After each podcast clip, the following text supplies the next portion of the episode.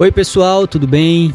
É, quem tá falando aqui é Thiago de Castro. Espero de verdade que esteja tudo bem com cada um de vocês. Estou aqui para o segundo episódio da série do podcast que nós chamamos de Síntese. Síntese porque é um faz parte ali é, da nossa mensagem ou a carta que enviamos em forma de mensagem aos domingos. Então esse podcast sai semanalmente e hoje nós vamos falar sobre a mensagem, essa carta que foi é, enviada a cada um de nós no último domingo, dia 13 de junho, é, que tem por título Em Busca da Felicidade. Bom, quando falamos em felicidade, é, soa como o que é justo para cada um de nós. Ou seja, é justo que a humanidade busque a sua felicidade. É, e é interessante que enquanto lemos essa carta juntos, né, em comunidade, é, o nosso irmão Rodrigo, aqui da nossa comunidade, é, fez uma, uma análise muito boa. Ele disse que quando é, a gente ouve ou busca né, é, essa felicidade, na verdade, é, essa busca pela felicidade é o termo que a gente utiliza para mascarar, na verdade, a busca pela satisfação dos nossos próprios interesses ou desejos pessoais. É, fica mais bonito, né? Quando falamos sobre esse desejo próprio, o, o olhar do homem para si, não tem como não lembrar da árvore do conhecimento do bem e do mal. Então a gente usa esse termo em busca da felicidade porque soa melhor. É, é mais bonito, né? Ou ou não soa de forma agressiva. Parece que é justo a gente falar, cada um buscar a sua felicidade.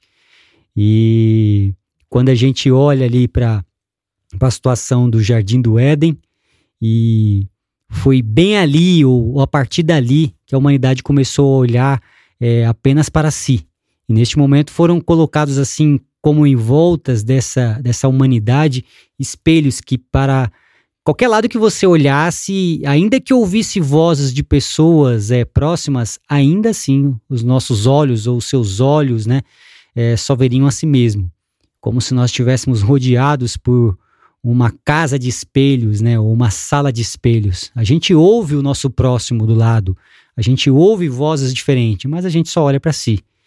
E essa, então essa busca por saciar, saciar os desejos do ser, o que mais precisamente a filosofia grega chama de alma, passa a ser com o tempo o que chamamos de busca da felicidade. E como eu disse antes, sou mais bonito.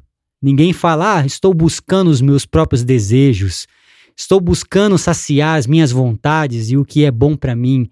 É... Mas dizer que estou buscando a felicidade parece justo, soa justo. É... o que seria essa busca pela felicidade se não a busca pelo consumo daquilo que satisfaz a gente. É, o que é totalmente diferente da humanidade na pré-queda, né? Porque ali o homem não tem o que buscar, porque é, como buscar algo que é? O homem não tem o que buscar fora de si algo que ele é em si. O homem, é, a humanidade foi feita ali, é, a imagem e semelhança de um Deus que, quando cria, ver que tudo quanto tinha feito era bom. E foi nesse ambiente que fomos feitos. O Deus feliz fez o homem à sua imagem. Então, antes da queda, o homem não tinha, o, o homem tinha, né, a sua plenitude interior. O homem era pleno, plenamente feliz, feito à imagem e semelhança de um Deus plenamente feliz. Então, o homem não dependia de nada externo, não dependia de coisas externas, não tinha espelhos na frente, né? É, o, o, o homem, pelo contrário, o homem pleno só tinha a, a dar. E pós-queda, esse homem aqui representando a humanidade passa a olhar para tudo aquilo que é externo para suprir um vazio interno.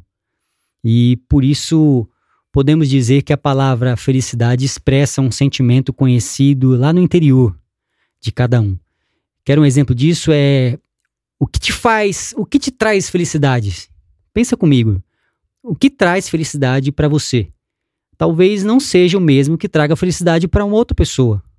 Por isso, essa felicidade é totalmente do eu de cada um. O que é feliz, o que te faz feliz, às vezes não, não necessariamente faz feliz o outro. por isso ela expressa um sentimento particular, um desejo particular. E aqui eu pergunto: se é um desejo externo, tem como saciar de uma vez por todas por conta de co uma coisa externa? Um desejo lá de dentro tem como ser saciado por coisa lá fora, alguma coisa de lá fora? E essa é, é um, um, um esse, esse, tema foi abordado de forma assim é, incrível pelo Vitor e faz com que a gente é, reflita, né, nessa carta, é, porque a gente entende e sabe muito bem que, voltando à pergunta, será que tem como nós saciarmos um desejo que é interno por meio de coisas externas? E a resposta com certeza aqui é não. Porque essa linguagem do que desse interno, né, do que a gente viu agora há pouco, é, a filosofia grega chama de alma, né, desejo almático, é, é, é diferente, é completamente diferente. A linguagem é outra, a conversa é outra. Por isso que vemos pessoas que têm tudo fora delas e se sentem completamente vazias por dentro. E é por isso que a, esse tipo de felicidade que ouvimos por aí, costumam, que costumamos a ouvir, é, que pode ser adquirida por meio de coisas externas, corre um grande risco, porque o que, se, o que pode ser adquirido pode ser, de, pode ser perdido. E o Felipe Guimarães na, também falou uma coisa incrível, disse que a felicidade, que essa busca por coisas externas é o sinônimo de frustração. E de verdade, de fato é. é e por meio do evangelho, a boa notícia que nós temos é que podemos colocar nossos, nossos pensamentos nas coisas que são do alto. No evangelho, no evangelho, a real felicidade está naquele que dá de forma eterna. E como você viu na mensagem, nessa carta, essa forma eterna tem tudo a ver com a forma qualitativa. Então, é, passa a ser, não é uma questão de quantitativo, né? O eterno não é quantitativo, mas qualitativo. É a plenitude, entendeu? É a felicidade que é plena, em qualidade, plena né? Não te falta nada. Então, o convite do nosso irmão Paulo, em sua carta aos Romanos, a partir do versículo 35, você pode acompanhar lendo a sua Bíblia depois, é que pensemos naquilo que é do alto. Mas eu também não quero aqui negar, se você me perguntar, ah, tá, Tiago, mas eu estou sentindo uma dor momentânea. É, eu entendo essa felicidade plena, mas nesse exato momento eu tenho sentido dor de algumas coisas. É, eu estou sofrendo por conta de algumas coisas. E essa pergunta é boa.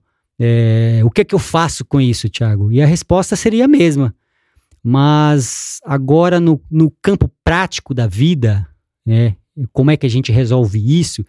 Assim como a dor e o sofrimento da mulher grávida para ter seu bebê é, se torna tão pequeno quando ela vê o filho nascendo, é isso que Paulo nos propõe, é, que a gente olhe para o resultado, aquilo que está sendo gerado, porque toda dor, como sofrimento, gera um filho. A questão e a que responde essa pergunta é, é qual é o filho que essa sua dor ou seu sofrimento te gerou? Que filho é esse que foi gerado?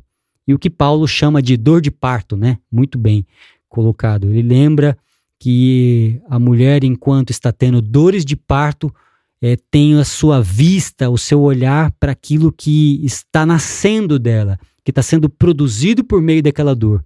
Então, porque ele sabe que aquela dor vai passar. E quando passar aquela dor, significa que um filho foi gerado. E aí, os olhos voltados para aquele filho, a gente percebe que aquela dor que passou foi pequena comparado ao filho nos braços. Então, nesse momento, eu encerro essa nossa conversa dizendo que enquanto houver amor no mundo, Deus será visto entre nós. E quando deixamos de amar, fazemos com que Deus desapareça.